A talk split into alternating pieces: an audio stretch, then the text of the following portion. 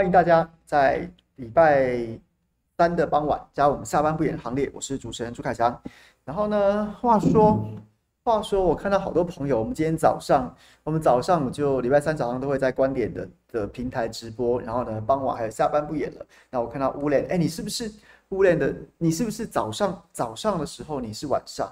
然后呢，现在下班不演的时间又是一个，就是就是你。可能又再一次起床了，然后你又再听我在这边拉赛拉一次，是吗？真的是这样子吗？当然未免太太辛苦，太辛苦了点吧。今天一样在在我们的工作室里面跟大家直播，然后呢，我刚看到在我开始直播之前，有朋友在聊天室里面问说，我们今天还这个生活龙 online 还会有新的影片上？会会在我们。在我们如果如果真的要不做了，我们会跟大家预告。不然的话，我们原则上礼拜一到礼拜六都会有都会有影片跟大家分享。所以呢，今天晚今天稍早之前坐在这个位置上的，就是也是我们身后龙的好朋友，是沈富雄沈大佬。然后他今天来跟我们聊了很多议题。其实过去啊，以前在做真人节目的时候，然后呢，这个最常被我剪的。就是你知道，制作人有时候要控制节目的时间嘛，那有些来宾讲话就会被我剪掉，就会请这个执音制作，就是他讲的太长了，把它剪掉。最常被剪的就是赖教授跟沈大佬，因为他们因为这两位就是你知道大江大海的大师级人物，他们本身肚子里面有很有料，然后呢想法又想法又很丰富，口才又很便捷，所以他们每次一开讲，然后常常会讲的就太长了。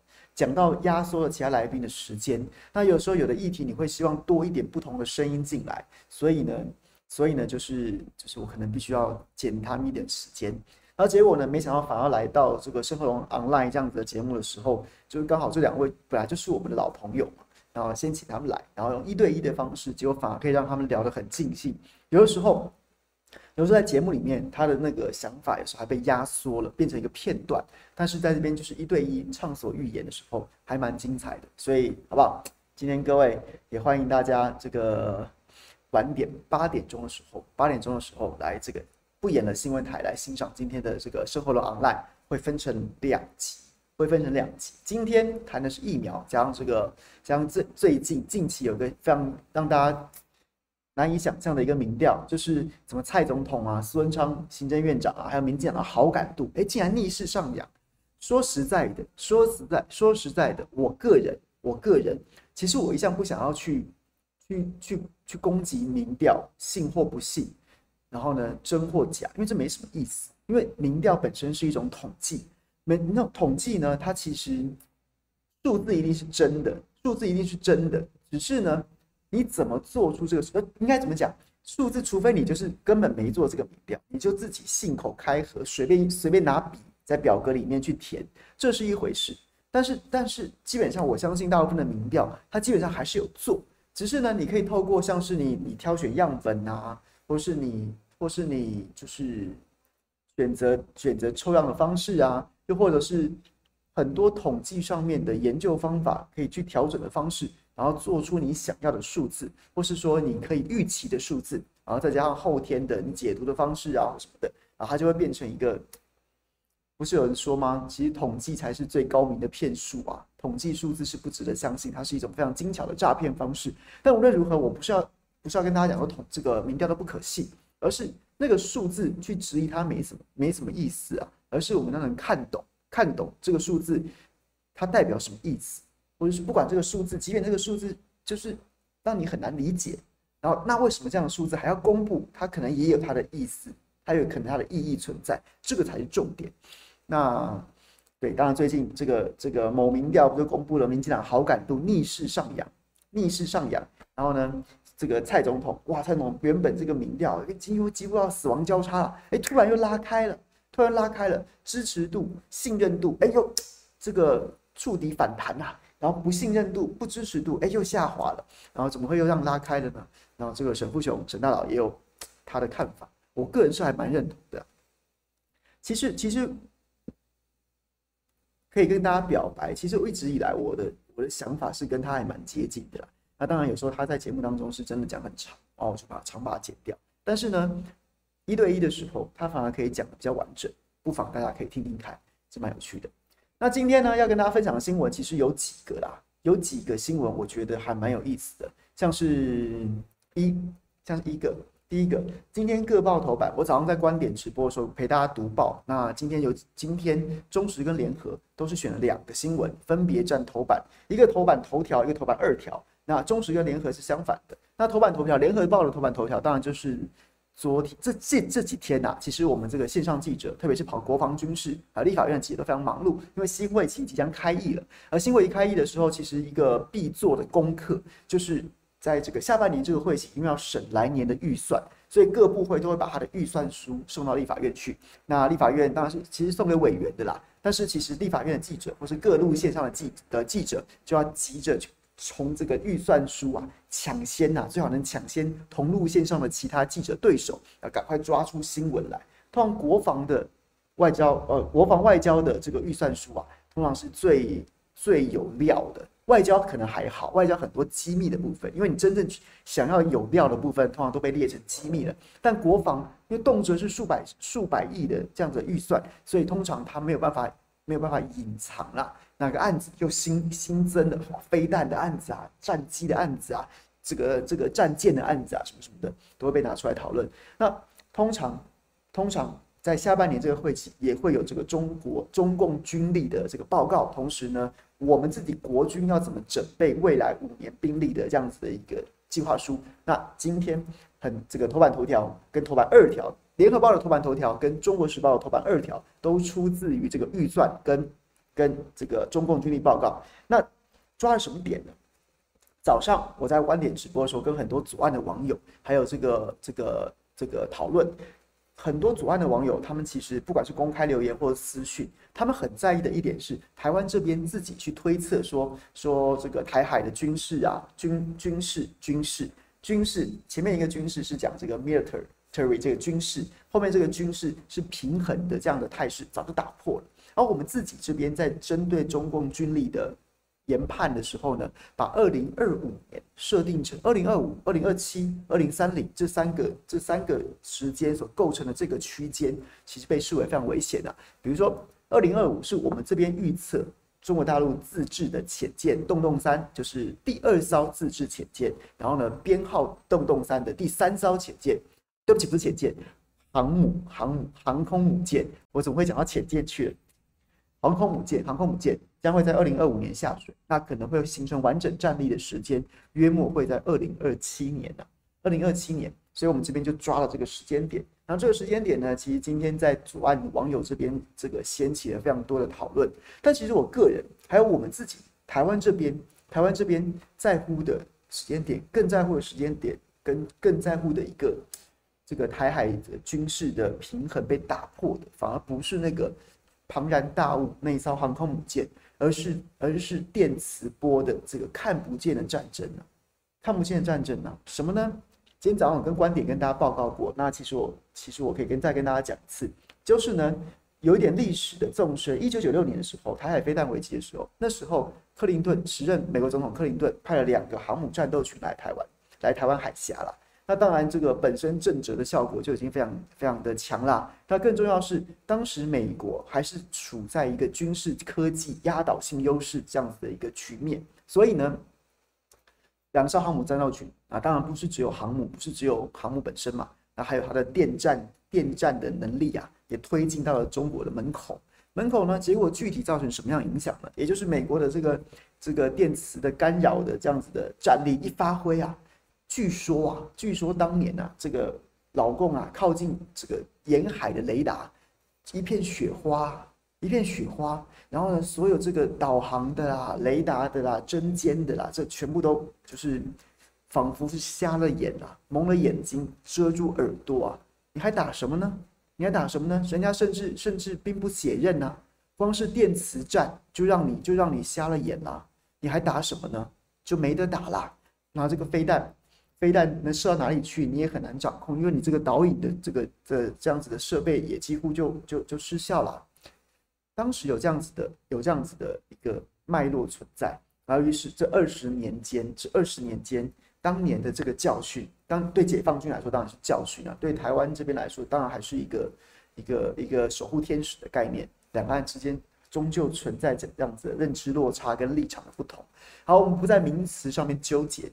总之呢，当年当年这个这样子的一个一个一个教训吧，然后呢，就让对岸解放军的科研单位，还有这个整个整个军事的军事体系，就痛定思痛啊，一定要想办法，再一次面对，再一次如果面对面对到这个台海之间美军介入的状况，要怎么应付航母战斗群它所带来的所有的压力、战力？看得见的、看不见的，就是变成解放军的，在过去二十几年来深具教训的一个主要目标。那于是他们就具体达成了两个成就，两个成就。这个你要说成就吗？我是中共同路人嘛，反正我被骂中共同路人，我也不在乎啦，也不是第一次嘛。总之呢，就具体达成两个成就。第一个成就是什么？第一个成就是具体的，就是飞弹，就是飞弹啊东风家族啊，东风家族。远的可以直接打，直接变成洲际导弹啊；近的，近的那可以直接直接攻击所有台湾陆上的目标。然后呢，你也不用，甚至飞机不用飞，就可以打到打打到台湾，然后还很精准的导引。然后最重要的就是可以，就是如这个反舰飞弹，它的它预期的战力是可以阻止美军再把它的航母战斗群开到中国的家门口，开到说什么台湾南北各放一个战斗群，然后。沿海的这个中共军机全部都追歼当中啊，你也不敢随便起飞了。然后你的这个电子战，然后也被人家打趴。至少你没有办法把你这个庞然大物这么明显的的航空母舰，在如此轻易的如入无人之境的开到中国家门口。第一个是飞弹，第二个就是我们自己这一次在中共军力的报告当中，中共军力报告的东当中所承认的，所承认的，首度承认的，就是在第一岛链以西呀、啊。第一岛链以西啊，中共的这个电磁战已经可以取得防空、制海，还有这个防反反飞弹这样子的一些一些一些的优势，靠着电磁战。电磁战分两种啊，第一种第一种是看不见的，就是用这个所谓电磁频谱上面的战争，它已经可以达到，已经可以掌握优势了。另外还有它的这个像是像是这个反辐射飞弹，也可以造成实际的损害。第一岛链以西，第一岛链以西耶，什么意思？我们就在第一岛链上啊。第一岛链以西，就等于说，就等于说，我们我们的西半部，西半部已经已经失去了防空，已经失去了制海这样子的优势啊。但实际的实际的飞弹啊，或者说火箭啊，或者说不管战机啊、军舰啊，实实际的武器交锋之前，光是用电磁战。我们可能已经可能已经失去优势了，打都不打，我们就已经失去优势了。那这是中共军力报告在这一次当中首次承认的，然后果然也引起了很大的很大的回响。那除此之外，还有包括像是北斗卫星的发展，不用出门，不用出门，随时随时台湾周边巴士海峡啊，北边北边的东海啊，台湾海峡啊，甚至在台湾东边的海西太平洋的海域都在居。北斗卫星卫星的 GPS 的监测之下，随时都被掌控。然后今天我看到很多绿营的媒体都针对这个啊做了这样的讨论。哎呀，好可怕啊！哇塞，没想到，没想到我们居然早就被看光光啦！随时一举一动啊都被掌握当中啊。但但但这个你现在才知道，这不就是这这这这这这这就是这样子啊？只是这次是国军首度承认而已，国军首度承认而已啊。然后今天早上呢，其实我在我在。我在我在观点不演也谈这个议题，那其实我都觉得，那怎么办呢？那怎么办呢？那这这这是这是不可逆的，两岸之间的军事落差，两岸之间军事军事实力的落差，基本上我在在可预见的将来，这都是不可逆的，因为军事力量这种事情，它这种事情它其实是总体国力的展现。你一个很穷的国家，一个很穷的国家，或是你人均很，应该讲说，应该反过来举例子，你人均就算非常高的国家，但是你总体整总体政府的可支配预算不高的时候，那你能够养，你能够养多少军队？你能够开发多少的军事科技？然后这这这这这一定要达到一个总量。那中国大陆的状况就是，他即使你现在还可以嘲笑他说他人均不高，虽然人家也在急起直追，但是。它的量就是这么大，它就是有这么丰厚的家底啊，即便每个人每个人都坦言说啊，美国人养美国人养航空母舰，一个人可以出两万两万块，啊，中国大陆的朋友也许出不了这么多，但是呢，他每个人出五百，有十四亿人呐、有十四亿人呐、照样压倒你啊，照样压倒你啊，所以所以这是一个不可逆的状态，不可逆的状态。那我们这边能做什么？我们这边能做什么？我说真的，我今天在观点，然后讲我的看法，被下了一个标题说不堪一击，我觉得也是过了。但是基本上，我跟观点的好朋友，我都是觉得说，我讲我标题就交给你们，你交给你们，你们去下。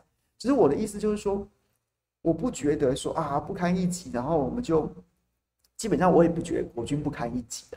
我们专业的海空军，然后我们专业的还是有专业的精锐部队存在。当然，但是我们不弱啊。只是我们的对手是世界的超级强权，那当然就就就就变得你哑巴吃黄连呐、那我们能做是什么呢？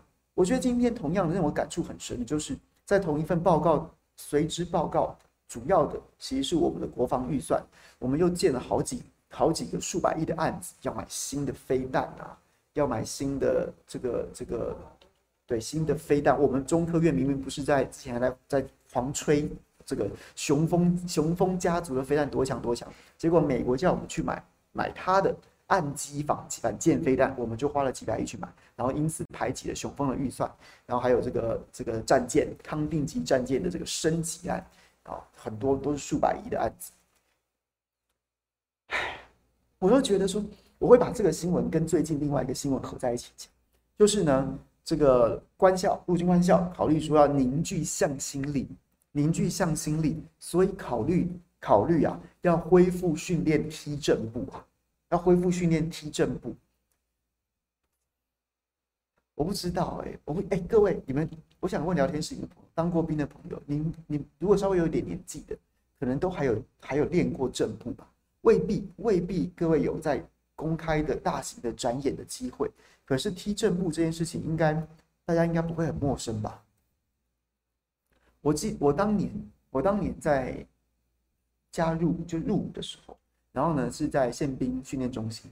宪兵训练中心在宪兵结结训的时候，都还有一个小的小的阅兵式啊，就是要这个各个各个各个各队，然后其实要各连呐，然后呢都要踢踢一个正步方队，那个有够累的耶。那个是结训大概三四个月之后，然后那一天，然后要要踢。你大概入，你大概进到宪兵训练中心的大概第一周就开始上上进这个进出餐厅的时候就开始练了，一二三四啊，一二三四，然后呢第一动是什么右手加右手加右手起，右手起，然后呢第二动是左脚，然后右手放摆下来，是不是？好像类似是这样子的，类似是这样子的。然后呢，我要讲的是什么？这两个新闻为什么会放在一起？就是我们我们我们。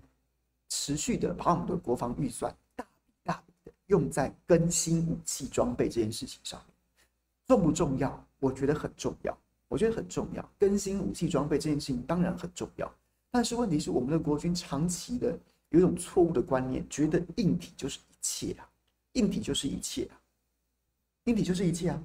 我买了，我又买了什么飞机？我又买了什么战机？我又买了什么直升机？我又买了什么飞弹？我又买了什么战舰？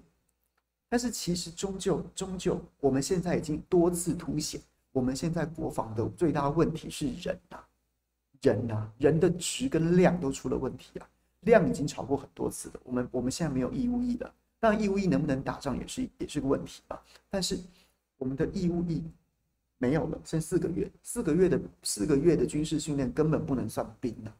今天如果解放军突然犯台了，除了我们志愿役的军事官兵之外，四个月的兵可以打仗？四个月的兵可以打仗吗？当然不行嘛！你跟你跟推他们去送死没什么两样，没什么两样啊。那所以他们不能算是战力。那志愿役常常又有这个这个这个招编不满的问题。轻松的单位每次满屡屡满编呐，但是辛苦的单位屡屡招不到人。但是辛苦的单位才是战力的骨干呐。战力的骨干这个问题每年都出现，然后后来好几次都被抓包，不是吗？这个国军用用这个，要么就是先把人骗进来，然后很多不适应的，然后很多中途想退的这样的新闻，还有闹闹闹闹闹自杀的，然后还有还有什么？还有加不然就是缩编。其实需要这么多人，但是缩编，但是缩编了，缩编了，就就就就让数字看起来变得好看，这也被抓包好几次。量的部分本来就很大的问题，更重要是质的部分，质的部分啊，训练的部分啊，我在我的直播讲过好多次，我们把我们黑鹰直升机坠毁，我们我们就搞得像国丧一样，备极哀荣啊，这也没什么错，你要这样做就这样做，可是你却不愿意认真的去检讨，认真去检讨，这其实不是不是什么意外事故，它其实压根就是训练的问题啊，我们的正副驾驶。事后被监察院踢爆了，他驾驶黑鹰直升机的时速，他应该要有的，应该要有的官方预定的预定的训练时速，已经一两年、两三年都都达不了标啊！他的日常的人手不足，导致他每天都在执勤。然后呢，该有的训练机，训练机不是那种可以拿出来拿出来这个阅兵的，可以拿出来就是让总统去剪彩的，可以啊，但是画面就没那么澎湃。所以这种训练机，空军移交啊，应该是陆军吧？陆军移交黑鹰直升机到空军，到空军去。但是呢，陆军当初买的训练机就不够，那空军更没有。那原本说你到空军去，那你到陆军去受训啊？但是勤务又很繁重，所以都没有在训练。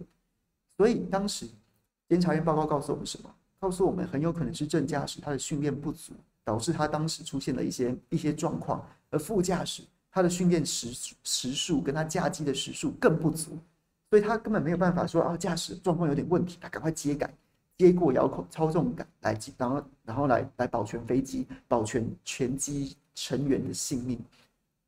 那这个部分呢？这部分你你你一直买直升机，结果呢，驾驶的学训训练严重不足，这是合理的吗？这合理吗？然后训练训练为什么会跟踢正步连接在一起？我说我不知道，我我只是很好奇，很好奇。我们现在如果我们的志愿役的军官，特别是驾驶黑鹰直升机或是所有精密机器、先进武器的军事官兵都有训练不足的问题的时候，那就代表代表我们的勤务训练的配比出了很大的问题，出了很大的问题啊！那你真正真正的战训本部都。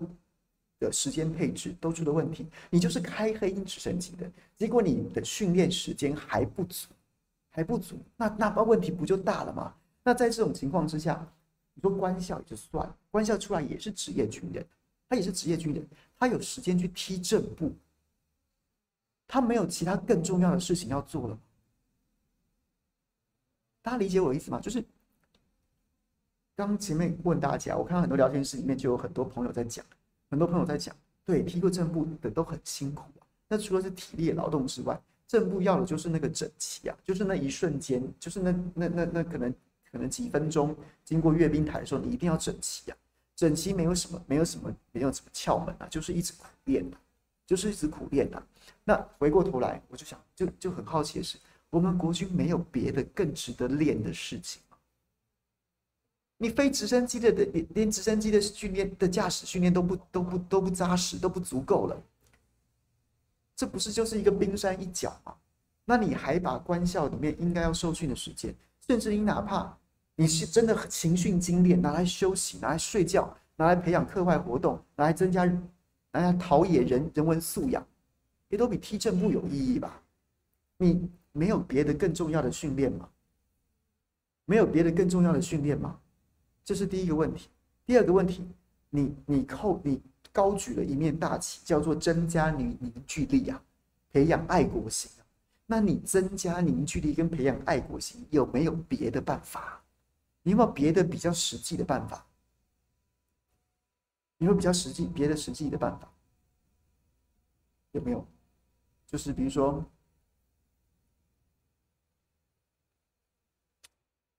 全军体能竞赛。哎，我都觉得比踢正步有效哎，我都觉得比踢正步好像有一点意义吧。全军体能大赛、全军射击比赛、全军射击比赛，然后还分这个什么什么什么个人战绩、个人射击，还有这个全部的营队建制、建制。那哪一个连哪一个连射击打靶最烂，那就那对啊，那那就丢脸了。那大家都会都会练，好，大家一起一起把射击练好，不是说什么的。是战绩，五百障碍恢复，全军都要跑五百障碍，三千公尺啊，加起来加起来秒数最多的，那就公布最少的，哎，就第一名。这训练体能、训练战绩，是不是也比踢正步好？这要不要？还有自枪术，对不对？之前也在讲，你才你训练新，你训练新兵，你才多少时间？你才有多少时间在那边踢正步啊？都有多少时间？你像是应该是说，你才有多少时间去训练一个新兵？时间就剩四个月了，就剩四个月了。那志愿役的士兵也没训练的时间也不长，就要就要就要下部队。然后你你在那边练刺枪术，你是有多少机会跟敌人在那边拼刺枪？如果你今天你这个兵，你跟你好不好？你跟古代三年服兵制一样，或是不用古代啊，不用古代啊，就是好不好？还要反攻大陆的时候，然后蒋介石不是搞路易特嘛？因为那一届的兵准备要反攻大陆，你有三年的时间去训练一个合格的步枪兵，那麻烦你，你要去那那你要去练刺枪术，你就去刺，你就去刺。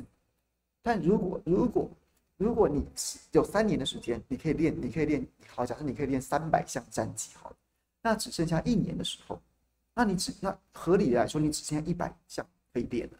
剩下四个月的时候，你合理的认为说，你可能只剩下，你可能只剩下只剩下三十项可以练，那你是不是应该去芜存菁，保留最该练的、最该练的，而把那种相对不重要的把它踢开？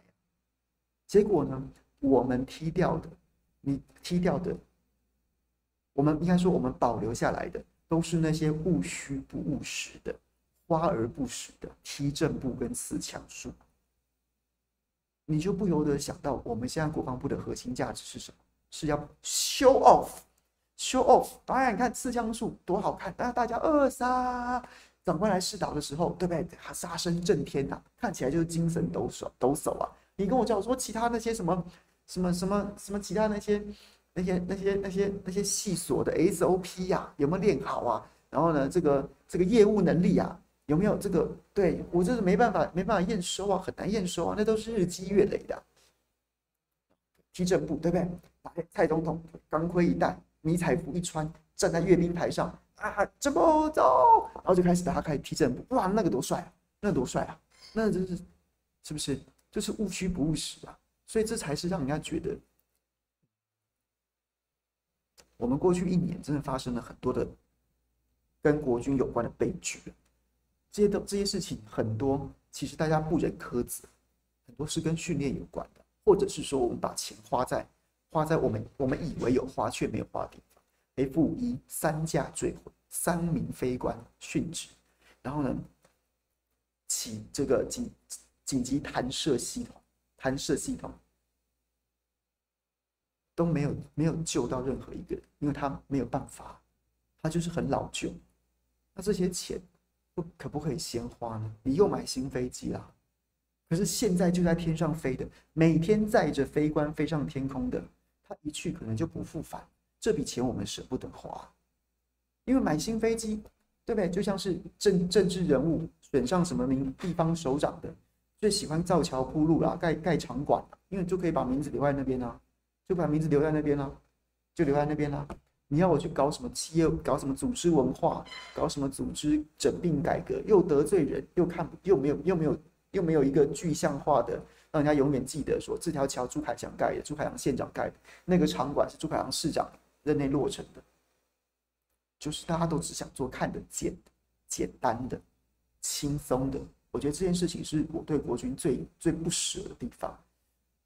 不舍是不舍在很多基层的，真的要打仗的时候，可能站在第一线的，或者说每天被业务压得喘不过气的，其实组织里面出了问题的，又或者是说那种不教而杀与谓之虐啊，他真的有心报效国家，可是训练却却训训练却不扎实，让他没有报效国家的能力，空有报效国家的心也没有用的。然后然后呢，不屑的。是那些你掌握这些权利，你可应该要做一些改革，或是你应该要做做一些实事，但是你把你的你的精神都用在讨好长官、抱大腿，或是说或是做场面场面表面功夫、说场面话这样子，这种就是不屑、了。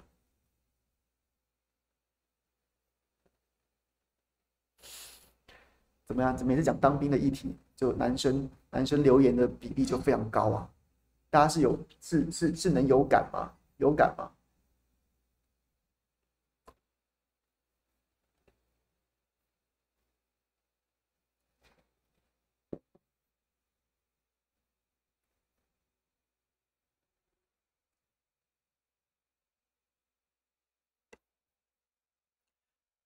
连续两天跟疫苗的政策一样，跟疫苗疫苗的政策其实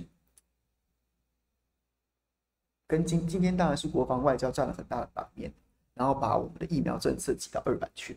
但是今年这几天当然好消息是 DMT 疫苗即将要抵台了，然后呢，即便我个人是反对的，它终究也要优先施打在十二到二十二岁的学生身上。那既然决定了能够打，能够有人打到国际合格的疫苗，都还是。都还是都还是支持吧，然后也不忍，然后也不用一直嘴，没什么意思了。但是我不能接受是什么？但是我不能接受是什么？第一个啊，刚才说不嘴，现在又要嘴了。也就是说，你你你你要打在十二到二十二年轻人的身上，终究是终究是政治考量啊。我昨天前天都跟大家讲，从公卫的角度，你还是应该要让要让打了第一剂没有第二剂的年长者赶快打，因为因为如果一旦疫情再次恢复燃。卷土重来，大家都说秋冬 Delta 一定会攻破社区嘛？那等到那一天的时候，还是老年人，还是年长者，他们的重症风险会比较高。然后呢，重症风险就是就是像打仗的伤兵一样，打仗的伤兵一样啊。如果他是指就像是叫地雷，地真正阴毒的地雷，不是那种直接炸死人的，阴毒的地雷是那种踩下去之后弹到半弹到弹弹起来，啊，它其实没有。没有绝对致命的杀伤力，但是呢，它可以造成很多的伤兵，这种的。那伤兵你就会在在部队里面造成造成一个伤兵一个人不能打仗，那你还要另外一个人照顾他，那你当场就失起码就失去两个人力了。如果你直接把一个人炸死了，那这个人那这不用不用人家照顾他，那剩下的还可以继续打仗。但是产生一个伤兵，你可能就要一个另外一个兵或是两个兵照顾他、保护他、后送他。所以，所以当然这个例子没有完全贴切啊。同样的，就是中老年的、老年的这个高风险的人群，他一旦如果疫情重新再重新再次恢复燃的话，他有可能会在医院住比较多天，然后占取占病床的时间会比较长，他自然而然就会造成医疗量能的比较大的消耗，那就会造成一些连锁的不良反应啊，就是造成了医护过劳啊，然后呢，这个。这个床位不够啊，然后就排挤其他染疫者，或是排挤了非新冠肺炎的患者，造成了其他的其他的这个这样子的死亡或是重症的的比例。这个在五月份的时候已经出现过了。就我们现在不先不思，先继续巩固这个未尽之功啊，就是避免二二二次造成这个这个医疗量能的崩溃。我们已经发生过一次了。不要让第二次再发生。我们还没有汲取教训，我们没有先巩固这一块中老年人的保护力，先给学生施打的。政治决定啊，政治决定这这件事情本身是政治决定，当然就就为人所诟病了。但是我刚刚说了，不嘴就不嘴了。我还是害怕这件事情。我们有多少决策都是政治决定的，几乎都是啊，都是政治决定的。这件事才是真正危险的。今天有趣的是，今天有趣的事情是什么？今天有趣的是，绿营开始反击了，开始反击 BMT 来了。前两天蓝营的强力攻击，攻击什么？攻击说之前进口疫苗你们抢得一塌糊涂，莫德纳偷偷打打掉一大堆，AZ 你们还 A A Z 你们也不打，然后莫德纳来要打莫德纳，高端你们在那边唧唧歪歪的跟全国推销，哎，你们也不打，你们还是要偷打莫德纳，还要等 BNT，BNT 来了，你们是不是又又准备要偷偷打，又要扩充第二类名单？然后民进党丢出一个丢出一个这个做了一番媒体上面的公关反攻啊，什么反攻呢？就是公布说第二类里面的这个中央地方官员的造册造册名单啊，结果说地方官员中央中央官员这个躲在第二类里面优先打疫苗的比例很低呀，没有很多人啊，才才才才一千多位啊，是地方打了很多啊，地方打了对打了两三万人啊，大概三万人左右啊。然后其中绝大部多数造册造册，然后给官员施打的比例前四名，前四名都是蓝营县市啊，都是蓝营县市啊。所以你们你们还在那边骂我什么什么等等，这当然是一个百分之百的政治操作、议题攻防。可是我觉得我们民众从我们民众的角度，我们其实也不用也不用随之起舞。为什么？第一，我们我们站的角度，我们站的角度就是民众，民众，我们站的角度是民众，所以呢，官员我没有在跟你分蓝绿的。我跟你，我我我是从民众的角度跟官员，所以你把蓝营的现实推到前面来挡，推到前面来挡，我不 care 啊，该我我我我一样觉得不合理啊，我不会觉得他是蓝官就合理，绿官就不合理，或者反之绿官就合理，蓝官就不合理，没有啊，我们是民众的角度，我们是民众的角度，要求你要求你你你政府单位不要再给我抢在里面头打，打得一塌糊涂。打得莫名其妙，不要再干这种事了。所以我，我完全不违和，我照骂。我干嘛有？我有什么好不客气？我干嘛要？我我有什么好客气？我干嘛跟彰化县客气？干嘛跟彰化县造色造了一大堆？我都觉得你还是要交代啊，交代清楚，然后不要再给我插队了。我不会因为什么前四个县市都蓝营县市，我就不敢骂。这是第一个。第二个，就算前前几个县市都蓝营县市，规则是谁定的吧？规则是谁定的？还是你中央流行疫情指挥中心定的？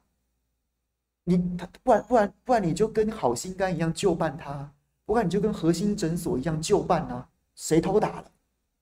不然如果他如果这些县市他也是依照你指挥中心的指引，指挥中心的指引去把这些地方所谓官员造册，那我管它是蓝的还是绿的，门都是你中央开的啊，对吧？我都是你中央开的啊，规则是你定的啊。今天你把门打开了，你说脏话脏话，哎呀，你们王美惠嘛，对不对？哎，王惠美还王美惠，我每次把他们俩搞混。你们王县长嘛，王县长造册造最多啊。你们叶彦博，对不对？还出来造册，你们造册造一大堆人呐，啊，都是蓝营县市在那边打。那那不然你公布啊，公布啊，我我一样屌啊。我觉得每反正就是要屌，我都觉得不应该啊。那就算就算就算是如此。最重要是谁把门打开的？谁把门打开的？你为什么把开这门？你为什么要把这扇门打开？然后你现在说是怎么样？蓝营县市就要借此转移焦点，然后我们去骂蓝营县市吗？我骂啊，但我也但绿的也要骂啊。我是从民骂官的角度来骂，不是从什么蓝的绿的角度来来来来讨论。而再来再来，不管从蓝的绿的，或是民或是民啊官的角度。重点都是你，这规则是你中央定的？那你不想负责任，你推给地方显示，哎，我我我把门打开，谁知道你们进来这么多人？那问题是谁？问题是谁？还是打开那个门的人呢、谁叫你打开这个门的？谁叫你定这样的规矩出来的？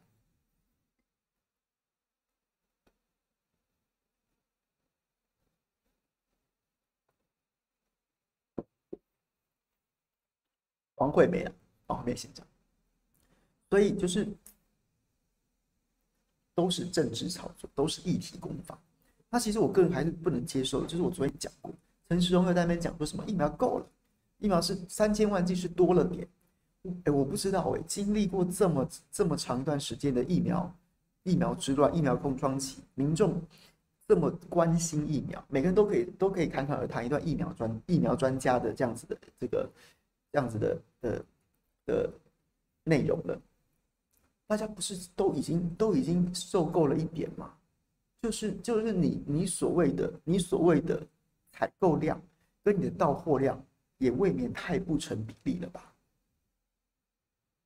你你一直跟我们，你你今年年初，你去年年底就开始宣传，到今年年初，当年年初到疫情爆发之初，压力很大的时候，你那时候跟我们说什么？跟我们说三千万剂，就其中一千万剂是国产疫苗，土产疫苗，那联亚就五百万剂直接直接打水漂了。那高端现在没人打，我真的是喜闻乐见。连续两天呐、啊，高端一天，昨天七百人打，今天五百人打嘛，差不多。哎，前天七百人打，昨天五百人打嘛，我真是喜闻乐见呐。关民民众都是还都是你知道，眼睛是雪亮的，没人打，那所以你那一千万剂就没了，不能这样算进来了。那剩下两千万剂，一千万剂是说 AZ，那些到货量才多少啊？你买的到货量才多少啊？哎，台台湾人现在大部分打到 AZ 都是日本送的。你才到货量多少？然后呢，说四百七十六万 COVAX 提供，COVAX 给的给的还不少，也到现在应该也不足百万吧？那你还要有脸去继续跟第三世界国家吹抢抢疫苗吗？COVAX 主要人家是要分给那些第三世界国家的。你明明自己有钱，你不去买，你去跟 COVAX 要，你现在有脸去说，哎呀，不要给非洲啊，先给我台湾呐？你有脸去抢吗？你有脸去抢吗？再来莫德纳，年初两五百万剂，五百万剂，现在到货多少？现在到货多少？所以，哎，我抓个平均数好了，抓个平均数好了。你说采购。采购两三千万剂是你你那时候画的大饼，一千一千万剂的土产拿掉，剩两千万剂，剩两千万剂，剩两千万剂，剩两千万剂哦。然后呢，现在到货一千，刚好刚出头，一千刚出头，刚出头，那扣掉三哦，扣掉差不多将近有差不多四五百万剂是日本、美国捐赠的，那那这样子的比例多少？比例四分之一左右，哎。四分之一左右，乌雷，你说 COVAX 是免费的，不是哦，他可能对全全国有捐赠。我们是透过 COVAX 说我们要买，透过那个疫情的这个疫苗分配平台，然后说我们要买，我们要买，花了钱。好，无论如何，总之三千万剂，你那时候许下画下了大饼，扣掉一千万国产疫苗，我们已经不要再讲，两千万剂，然后再扣掉两千万剂啊，实际到货一千万剂，扣掉捐赠的。就差不多五百万剂左右，两千五百，两千五百，就四分之一啊，四分之一啊。那所以，所以，莫德纳到货还是比较不稳的，还是比较不稳的，它可能还不到四分之一哦。那你现在跟我们说，我们采购了三千六百万剂的莫德纳，在明年、今年年底一百万，然后后，然后明年两千万，然后呢，后年还有一千五百万剂，三千六百万剂，你抓四分之一。四分之一到货，才多少？不到一千万，不到一千万。郭董说他三千万剂，他说得到良好回应。我们也不能就直接算两三千万剂啊，你也要算他的他的购买量跟到货量，购买量跟到货量。那你怎么会觉得多了点呢？多在哪里？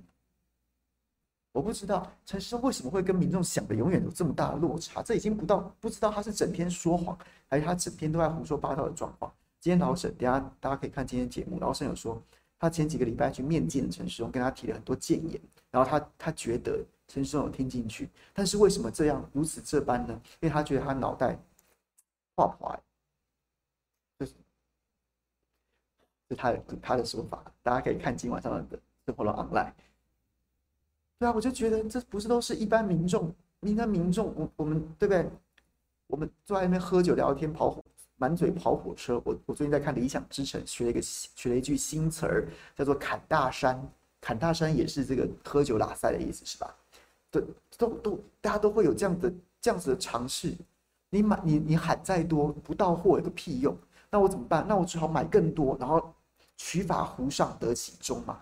我取法乎多，就算没有到这么多量，也不至于少到我我杯水车薪嘛。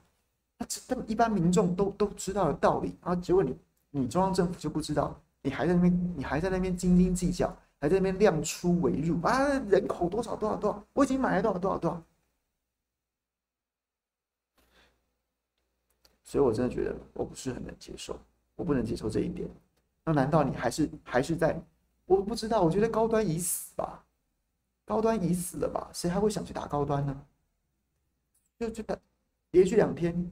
高端起码还剩十几万剂啊！你要打是打得到的，这剩下百人，几百人要打，几百人要打，打过的搞不好现在体内有高端都在后悔，都还担心哎，都还担心自己会突发这个突发这个跟心血管有关的疾病啊！毕竟你现在你现在死亡的这样子的猝死的让人，你说他的死因连续两例主动脉剥离，还有一个是心肌梗塞。现在昨天不是李伯章教授写了一篇，说他的左剂有点问题啊，左剂在国国外上引起了一些质疑啊。我们政府都不揭露资讯，然后等真到出了事情之后，那现在整简简单来讲，民众对高端的信心已经崩。当然，极少数极少数台湾用台湾价值作为最主要抗体的，可能还会相对的还是还是对高端会嘴硬，但基本上大多数民众没有什么利害关系的。或是没有没有这么这么这么坚定台湾价值的，基本上信心都崩盘。那那所以你到现在还嫌 BNT 多，难道你还要继续护航高端吗？受的教训还不够吗？摆在眼前的事实还不够鲜明吗？到底在想什么呢？唉，摩尔说还有六十万、六十多万人要打第二剂啊。是啊，是啊，他打这六十万、六十五万人，六十万人打下第第一剂，他现在根本没有抗体啊。之前跟大家揭露过这个资讯啊，他打打第一剂高端，他的抗体生成效应，连 CDE。药食药品呃药品查验中心自己都保都都都都写着说很有争议啊，所以他们一定得打第二剂。可是问题是，我也我也怀疑，这六十万人心中会心甘情愿的打第二剂吗？或是说有多少人就不想再冒那个风险？我打第一剂没有出现主动脉剥离，没有出现心肌梗塞，那也许是我运气好啊。我要再赌一次吗？我要再赌一次吗？这信心基本上崩盘了。那六十五万人，我觉得很多人其实也忐忑不安了。我打下去这一剂没有抗体，没有抗体，那我还要再打第二剂嘛？冒着风险，冒着冒着那个争议佐剂，然后呢，主动脉剥离的风险跟心因性心脏病这个心肌梗塞的风险嘛？所以你为什么要让民众陷在这样子的的的的困境当中，信心危机，甚至不是不只是信心而已，是实际的健康风险。政府真的太无良了，太无良。好了，讲完了，来吧，我们来聊天吧。乌莲问我说：“何时打第二季？”我不知道啊，我不知道啊。我是我是七月是七月三十号打的第一季，其实我也该打第二季了。我不知道我何时能打第二季，我也不知道我何时能够。我应该连预约第二季的资格都没有吧，所以我也不知道我何时才能打第二季啊。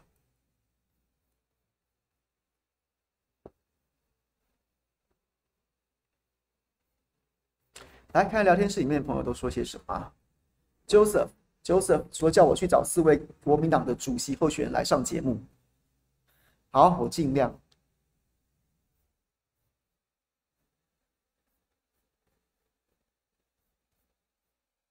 谢道倩姐，谢谢你，记者记者的快乐啊！对啊，今天是记者节啊，记者节，对，今天九月一号记者节。我觉得，我平心而论，我生在一个媒体有线有线电视雨后春笋那个爆炸性发展最好的时代的尾声，然后呢，一路走到现在，我从幕前也走到幕后，我我其实我还蛮有感的。我觉得此时此刻，此时此刻，就也许是，也许是在解严之后。媒体环境少数恶劣的、非常恶劣的时期之一吧。在解严之后，一度百花齐放、百家争鸣，然后有过黄金时期，那也有自然的、自然的优胜劣败，然后呢，经济上面的整合，然后呢，对，那此时此刻，绝对是最坏的时刻之一啊！在意识形态层面，我们的政府中天的寒蝉效应不是已经出来了吗？然后连带的。连带的，你愿意靠向当权者的，要业配有业配，要专案有专案，然后呢，要专访有专访，提高你的公信度、公信力、可信度、权威感嘛。然后还有各式各样的大老板搞地的、做地产的，哎呀，土地变更很顺利啊。然后呢，要投资什么啊，也是帮忙张罗啊。信党的孩子有糖吃，不信党的你连执照都没有。那所以呢？这个寒蝉效应，你以为没有造成吗？所以现在媒体自律的律是就是绿色的绿啊，大家没有很深刻的感觉到，真的就是媒体自律了。有纪律的，有纪律的，有记住绿色的，记心里面常常记住要听绿色的话的纪律啊。要什么有什么，要什么有什么，该分的就不会少你一份。那不纪律的，没有纪律的，没有在心中记住要听绿色的话的，就是执照没了。谢谢啦，谢谢在收看啦。这是在意识形态层面，而在实际的经济层面，经济层面，自媒体啊，当然我们自己也算了，自媒体啊，微视频啊，各式各样的，真的是百家争鸣的。但是台湾的市场就这样大，就这样子。你即便啊，当然有很多人出走，开始经营大陆市场，经营全球华人市场，那成功的其实也不是不不算多数嘛。总之，市场还是这么大，就像是就像是原本这一整本就是这么大个碗。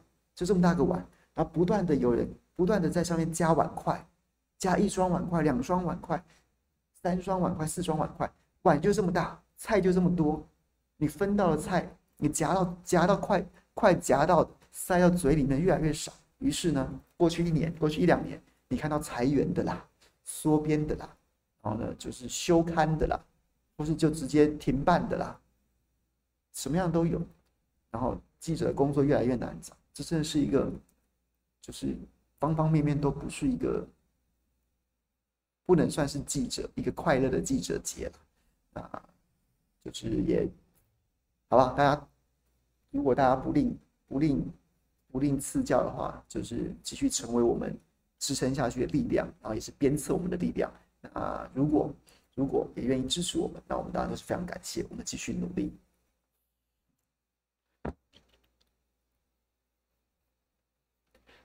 Wonder Wonder Shen，谢谢你，Stephen Stephen 说音量可以稍微大一点嘛？谢谢。其实我是我音量是跟平常一样的，只是我今天讲的题目有点感触，然后就一直越讲越小声。我小我我我我大声一点啊！雪英，谢谢。Alex Alex Hong，就是你这个是念 Alex Hong 吧？我们从小学生起仪式就要踢正步，踢正步是怎么在台湾消失的？当年对啊，当年确实民进党有一段时间说正步啊是威权的象征，还有很多不学无术、不读历史的绝情说那是纳粹啊什么什么的。台对台湾确实，台这个中华民国国军踢正步早年确实跟德军顾问有关系啊，德国德国的顾问团有关系啊。不过我觉得这都扯远了，就是你你要解构他的时候，你要你要打倒国民党的时候，你就说他那都是威权，然后你自己你自己想要回想要把全台湾人拉回冷战时期的时候啊。就是凡是学老蒋啊，蔡英文凡是学老蒋啊，这这一套又回来了。但是我我我觉得你要踢不踢都 OK，我我不从意识形态去去讨论这件事情，我单纯是讨论说我们的部队战战战绩本身是不是都训练的很扎实了？不然你可不可以把时间拿来用在实际的操作直升机、操作飞机、操作甲车，或是个人的战绩？甚至是业务，不要用来踢正步，可不可以？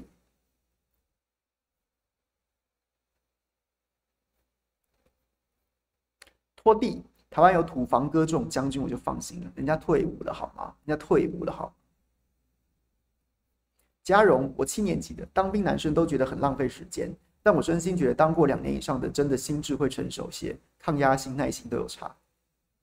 我们那时候也没有到两年的啦，然后扣一扣军训课，扣一扣这个这个成功岭，大概就一年，一年十个月左右，一年十个月，一年八个月左右，所以也没有到两年。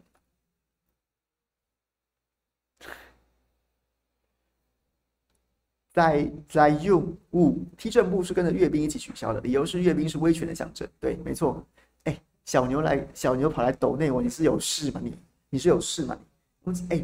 耳奉耳禄，民脂民膏，你桃园市议员对不对？跑来抖内我，这是像话吗？你威廉，快公布啊！蓝营县市就蓝营县市，说这对啊，是啊，他公布了数字，总数字说最多的好像是脏话吧？那又怎么样？那又怎么样？我没有在跟你分蓝绿啊，蓝营先是我一样不觉得这些官员应该要插队啊。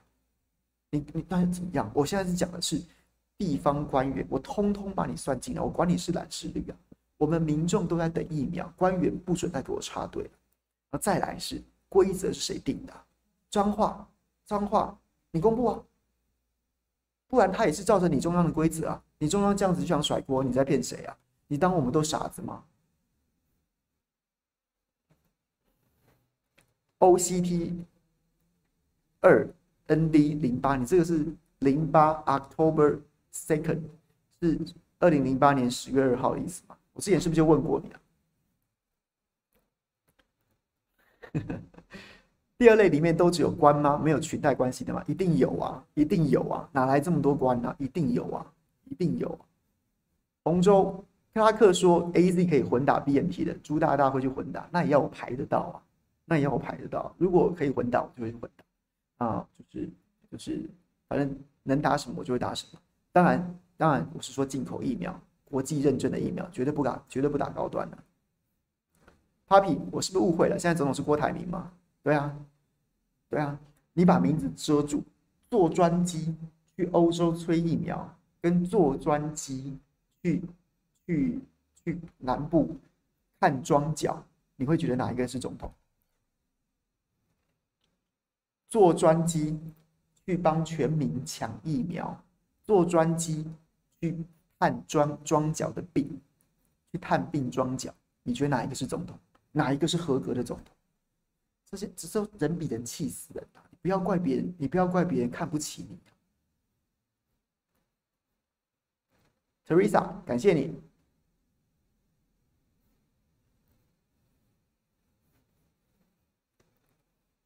五十多年的婚宣，当三年的海军陆战队学长，这样子辛苦了，辛苦了。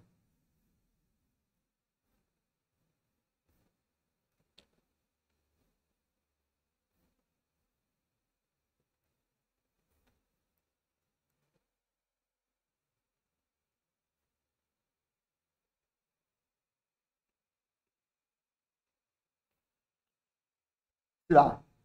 是吧？是不是大家都都坐专机？哎，我真的觉得这专机这这个题目，其实我本来今天也想开一题特别讲这个，后来我觉得说啊，反正就是海董也是就是真的生病了，我也不想多嘴什么，只是就是只是就是这件事情不难看嘛。就是不愧是一个会坐假车、会坐云豹假车去去涉水勘灾的民众，会站在假车从高高在上看着那些灾民泡在水里面的这样子的一个一个麻木、冷漠、无感的总统。哎，你不觉得这件事情借由专机这个关键字，一个是帮全民抢疫苗，还被你隔离十四天；一个是去看庄脚，坐行政专机去看自己的庄脚。坐行政专机去看庄脚，坐私人专机去抢疫苗，你真的无感哎、欸？你不知道是真的无感麻木到到没有啊？我靠，对啊，怎么没有发现？还是说，不然你要怎么样？啊，我就第二任啦、啊！我票这么高，我支持度枯木逢春啊！不然你想要怎么样？真的不知道啊、不知道是哪一种。但这就是你从民众的角度，你就觉得自己好可怜。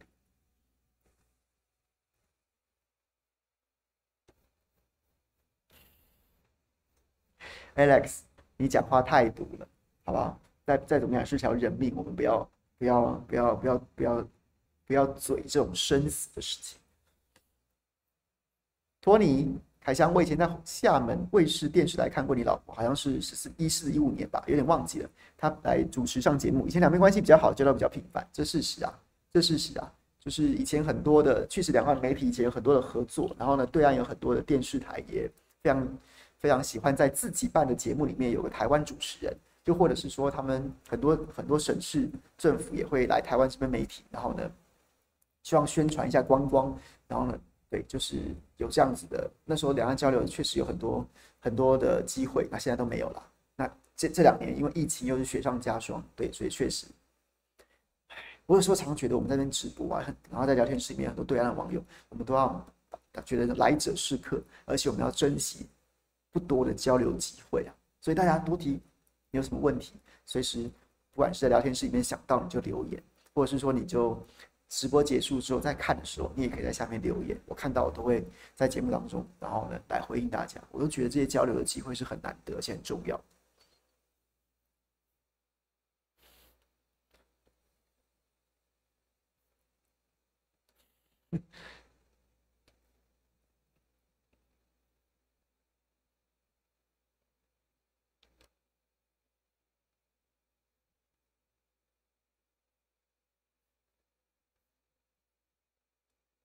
好了，大家都客气了，客气了，那我们就明天见了。今天晚上，哎，对，今天晚上照例，照例，今天晚上是要去右正的这个正常发挥，跟他拉个赛。然后呢，别忘记了八点钟还有秀玲姐跟沈大佬对谈的正啊生喉咙 online。我们这不演的新闻台，我已经好，我已经有一段荒废了好长一段时间。我们现在重新灌灌溉这个园地，请大家旧雨新知，多多捧场，好吗？那。明天今天晚上在正常发挥，八点钟之后的 online 在不演的新闻台。呃，晚上十点，呃，晚上九点我会去正常发挥。明天下午会去大新闻大曝光。同明天傍晚同一时间，我们在下班不演的再会，好吗？跟大家报告行程哦，请大家多多捧场。看腻了也没关系，看腻了没关系，看腻了没关系。那如果不嫌弃的话，我们就在这些平台上见面吧。